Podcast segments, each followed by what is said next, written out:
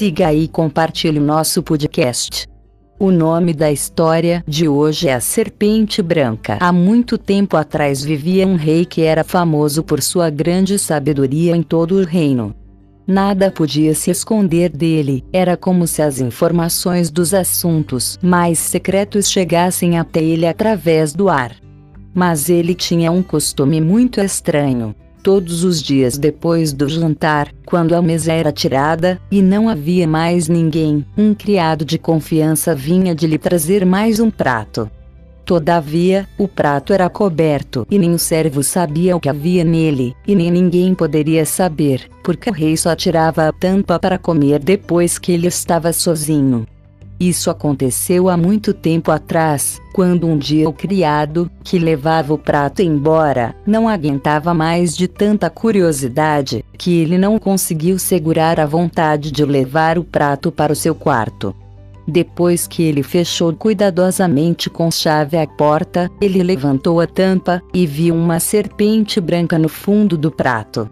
Mas quando ele viu a serpente, ele não conseguiu negar a si mesmo o direito de provar o prato, de modo que ele cortou um pedacinho da serpente e o colocou em sua boca.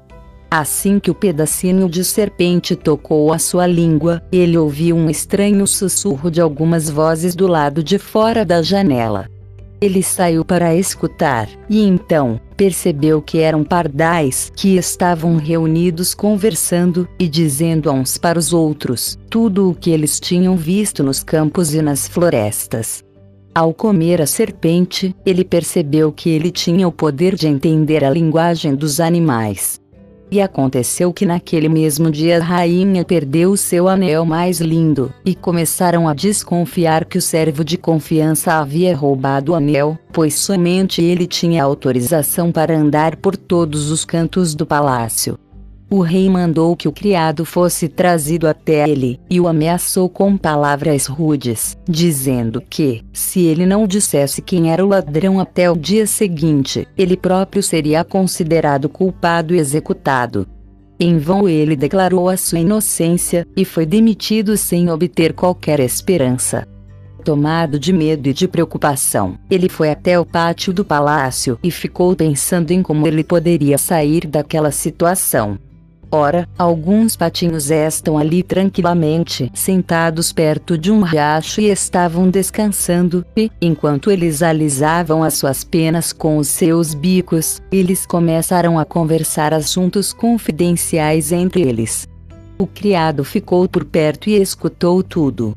Eles estavam falando um para o outro sobre todos os lugares por onde eles haviam estado bamboleando o traseiro durante toda a manhã, e que eles haviam encontrado boa comida, e um deles falou num tom de piedade. Alguma coisa está pesando no meu estômago. Enquanto eu estava comendo apressado, eu engoli um anel que estava debaixo da janela da rainha. O criado imediatamente pegou o pato pelo pescoço, levou-o para a cozinha e disse para o cozinheiro: Aqui está uma carne deliciosa. Pode prepará-la. Sim, disse o cozinheiro, pesando o pato com a mão. Ele não poupou nenhum esforço para engordar. Há muito tempo que está esperando para ser bem assado. Então, o cozinheiro cortou a cabeça do pato e quando ele estava sendo depenado para ser colocado no espeto, o anel da rainha foi encontrado dentro dele.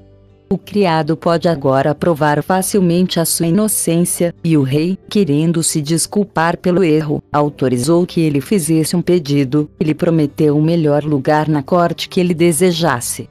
O criado recusou tudo, e somente pediu um cavalo e um pouco de dinheiro para viajar, porque ele tinha vontade de dar a volta ao mundo e passear um pouquinho. Quando seu desejo foi atendido, ele partiu, e um dia ele chegou num riacho, onde ele viu três peixes presos no meio dos juncos, e abrindo a boca de tanta sede. Embora se diga que os peixes sejam mudos, ele os ouviu se lamentando por morrerem de forma tão cruel, e como o criado tinha um bom coração, ele desceu do cavalo e colocou os três peixes que estavam presos, de volta na água. Eles tremulavam de alegria, colocavam as suas cabeças para fora e gritavam para ele: Nós vamos nos lembrar de você e iremos lhe retribuir por nos salvar. Ele continuou viajando, e depois de algum tempo, pareceu que ele ouviu uma voz na areia aos seus pés.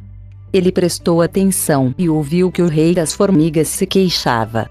Porque as pessoas, com seus animais desajeitados, não conseguem se manter longe de nossos corpos. Aquele cavalo estúpido, com seus cascos pesados, está pisando em todos nós, sem misericórdia.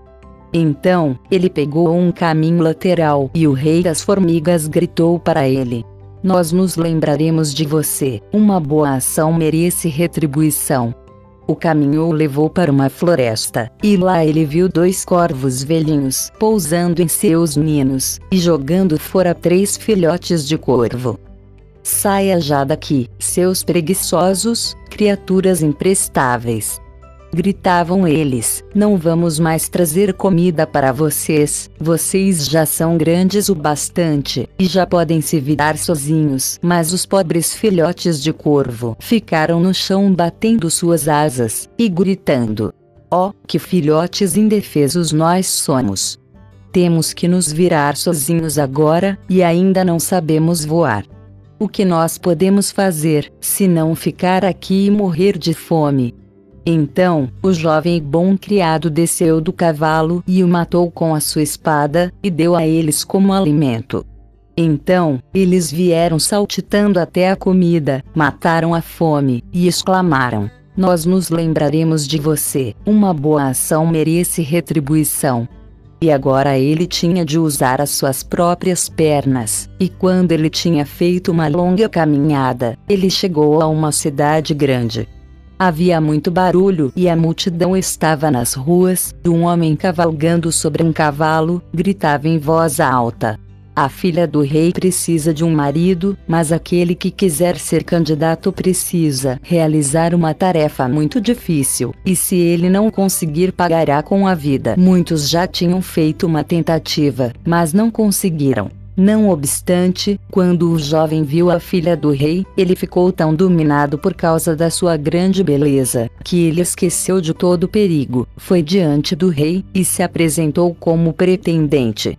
Então, ele foi levado para dentro do mar, e um anel de ouro foi jogado dentro dele, diante de seus olhos, e o rei ordenou que ele trouxesse o anel que estava no fundo do mar, e acrescentou: se você voltar novamente sem anel, você será tirado, tantas vezes quantas forem necessárias, até que você morra no meio das ondas. Todas as pessoas ficaram com pena do belo rapaz, então, elas foram embora, deixando sozinho na praia.